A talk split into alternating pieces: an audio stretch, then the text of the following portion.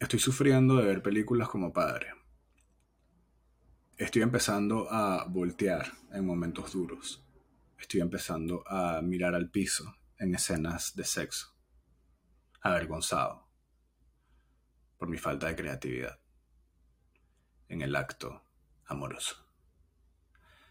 Estoy empezando a ver el celular cuando hay una discusión entre parejas. Por ejemplo, en Marriage Story. Estoy empezando a buscar la comida que el delivery me deja afuera en la calle antes de que las ratas lleguen a ella. En el momento clave de la peli. Estoy empezando a ver películas como papá. Todo este fandeado. Creo que ya hemos hablado de esto un poco, pero cuando uno es padre, todo se magnifica. Nada va a ser igual. ¿Ok? Desde montarse en un avión como ir a hacer las diligencias que uno hacía antes, como ir a comprar perico para la esquina, todo eso. Todo, todo cambia, todo es más, todas las consecuencias de... Hay consecuencias para todo. Tienes que pensar todo una y otra y otra y otra vez. Pensé que no me iba a pasar nunca, pero tengo que meditar sobre mi decisión al decidir qué película voy a ver cuando tengo el tiempo de ver una. Porque las películas me están afectando en niveles que no me afectaban antes, que pensé que nunca me iban a afectar, ya que yo era bastante talibán con ver mis películas a todo dar. Me pasó esta semana con una película sobre la vida de Vincent Van Gogh. Una película hecha por, realizada por el artista ecléctico, uno de los artistas más importantes que yo creo que nadie habla de él o no se habla lo suficiente y creo que vamos a extrañar cuando se vaya, Julian Schnabel. Julian Schnabel es pintor, Julian Schnabel es artista, Julian Schnabel escribe y Julian Schnabel hace películas muy bien véase antes que anochezca sobre la vida de Reinaldo Arenas, escritor cubano, protagonizado por Javier Bardem. Si ustedes creen que Javier Bardem merecía el Oscar por No Country for Old Men, lo cual está bien, los invito a ver Before Night Falls. Creo que esa es la introducción de Javier Bardem a Hollywood. Esta película de Vincent Van Gogh tiene todo lo que una película de Julian Schnabel tiene. Un actor, un actor principal fuerte, en este caso William Defoe. Actores, actores que pudiesen ser principales en otras pelis que hacen pequeños cambios.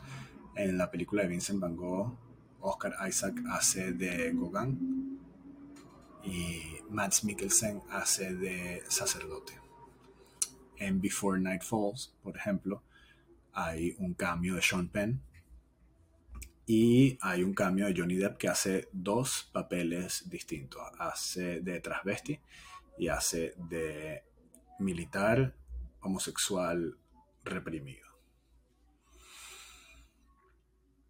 Julian Schnabel también hizo Basquiat, una de mis películas favoritas y una de los mejores representaciones de un artista eh, que la hizo en esa época, Jeffrey Wright, uno de mis actores favoritos.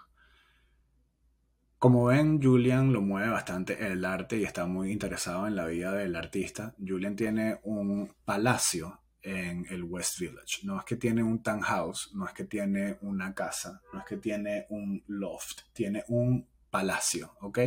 Y él decidió pintar el palacio de rosado, como que si fuese la Gaceta de los Sport. Él decidió pintarlo de rosado, ¿ok? Y es increíble, pueden ir. Yo, paso, yo pasaba por, por ahí antes como un enfermo mental porque quería estar cerca del, del, artista, ¿no? Eh, nunca lo he conocido. Estaba más o menos un poquito de vez en cuando en su círculo, y siento una gran admiración por la persona, por el artista. No sé si por la persona, pero por el artista. el, garaje que tiene este palacio em, es un establo de caballos y, y, sí, es otro nivel, es otro nivel, simple. Hablando de otros niveles, hay un cuento muy cómico de Javier Bardem con Al Pacino y esto me lo contó Javier Bardem en una entrevista que hizo a grandes medios de comunicación. Él cuenta que eh, después de ver la película Before Night Falls, Al Pacino desde California lo llama por la diferencia de horario que obviamente a Al Pacino le sabe a mierda porque es Al Pacino. ¿okay? Él tiene su propio reloj, él tiene su propio calendario, él tiene sus propias reglas. Él llama a Javier Bardem y Javier Bardem durmiendo cree que es una broma de un amigo y Javier Bardem dormido le dice yo no creo en Dios, creo en Al Pacino y tranca.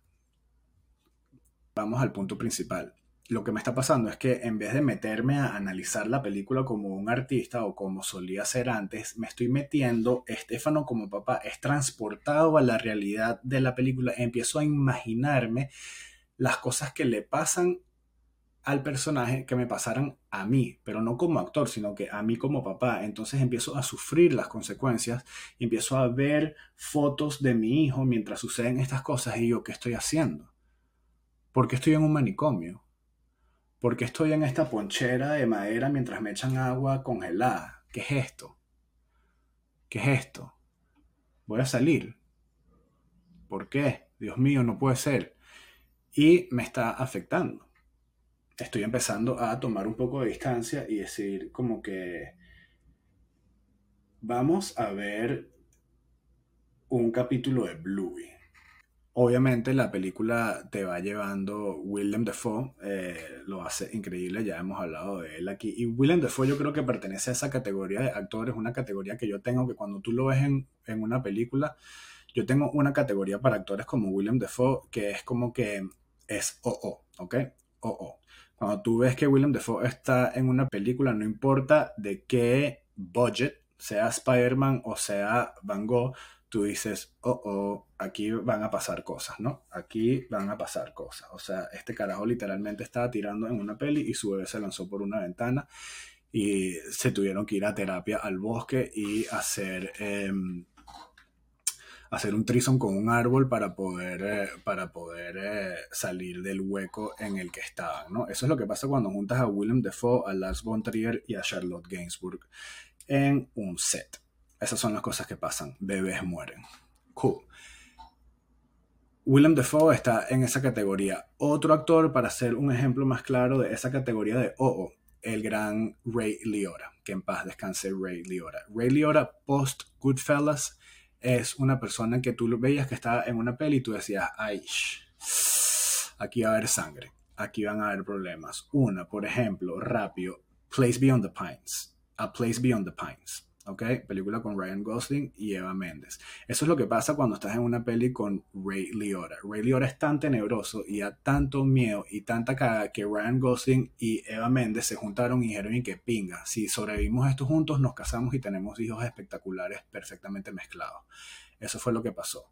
El hijo de Ryan Gosling y Eva Méndez es lo más parecido a un arequipe en persona y ni siquiera lo he visto, pero me imagino que es como que un dulce de leche espectacular que hace cualquier em, una señora en los Andes argentinos que, mira este, tu hijo ha sido moldeado de este dulce de leche espectacular y es el hijo de Eva Méndez con Ryan Gosling.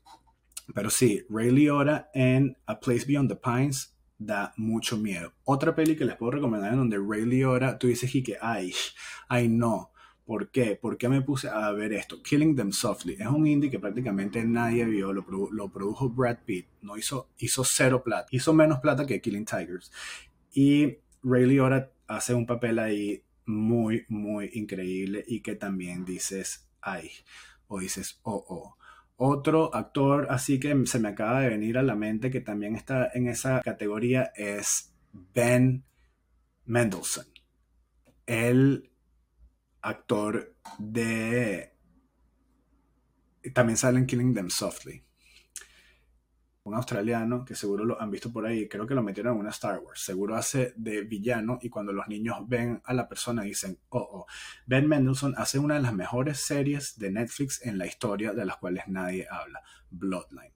Season 1 de Bloodline es épico, está ahí, lo pongo ahí en la tarima con The Wire y lo pongo ahí en la tarima con lo que ustedes consideren que son las mejores series lo pongo ahí con Sopranos porque la Season 1 de Bloodline es increíble. Nadie habla de eso porque en Netflix hay demasiado ruido. Pero Bloodline espero que siga ahí. Season 1 es épico. Además está Sam Shepard que es en paz descanse también. Pero Ben Mendelssohn es también una persona que lo ves y dices, oh, oh, Ben Mendelsohn hizo una película de A24 que se llama Mississippi Grind, de unos carajos que van por casinos ahí en el, en el Midwest de Estados Unidos, puede ser por ahí, y empiezan a meterse en problemas, obviamente porque está Ben Mendelsohn. Ben Mendelsohn es tan oh, oh que tuvieron que poner de co-star a Ryan Reynolds le tuvieron que decir a Ryan Reynolds y que, bro, quítate el traje, necesitamos hacer este indie y no le dan la luz verde porque este carajo es demasiado, o oh, puedes venir para ligerizar un pelín, para, para, ¿sabes? Para tirar unos chistecitos por ahí de vez en cuando, para que la gente crea que la N es una comedia, es un body comedy y le den play y después se digan, oh, oh, ni siquiera Ryan Reynolds nos va a poder salvar de esta. Eso fue lo que yo hice. Yo dije, ay, mira, un body comedy de Ben Mendelsohn con, con Ryan Reynolds. Fantástico. Ligero. No, Mississippi Grind no es ligera. ¿Ok? Mississippi Grind no es ligera. Nos desviamos un poco del tema, pero el béisbol. Comenzó la pelota caliente. ¿ah? Comenzó, comenzaron las ligas mayores, por supuesto los venezolanos ya de una deslumbrando como siempre grandes. Y el béisbol, mosca con el béisbol. El béisbol está agarrando a la audiencia que quiere agarrar. Y es esa audiencia de la, que, la que va a hacer que el béisbol vuelva a escalar en la tarima de el pasatiempo favorito de este bello y tenebroso país. ¿ok? El béisbol está activo. ¿ok? Y yo indirectamente pienso que el béisbol le favorece a lo que está pasando en este momento. Es el mejor deporte para ver mientras ves tu celular. El béisbol es esa serie en Netflix que pones mientras chequeas Instagram.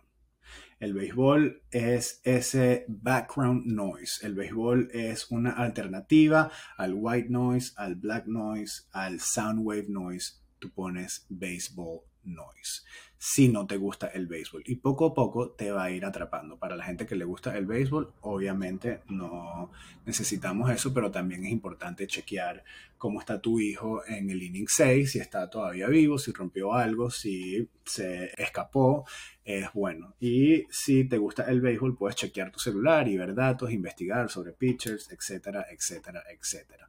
El béisbol le es el mejor deporte para ver mientras ves tu celular. Esos son mis dos lochas si se quieren poner a ver béisbol. Y, o si se quieren poner a ver su celular y no sentirse mal, pueden decir que estaban viendo béisbol. Bien. Recomendación para los Marlins de Miami. Usen el uniforme de blanco con rayas negras y la gorra verde. Vamos a poner el email de Estefan Diao en nuestras redes sociales para que nos manden preguntas, ¿ok? Estas preguntas van a ser anónimas, aunque las manden desde sus emails, las preguntas van a ser anónimas y yo voy a tratar de contestarlas. Oh no, oh no. Llegó el tiburón. Llegó el tiburón. ¿Qué pasó? Ese nene eres tú. Ese nene eres tú. Ese nene eres tú. Ese nene eres tú. Esto es Estefan Diao. Bendición, Dios te bendiga.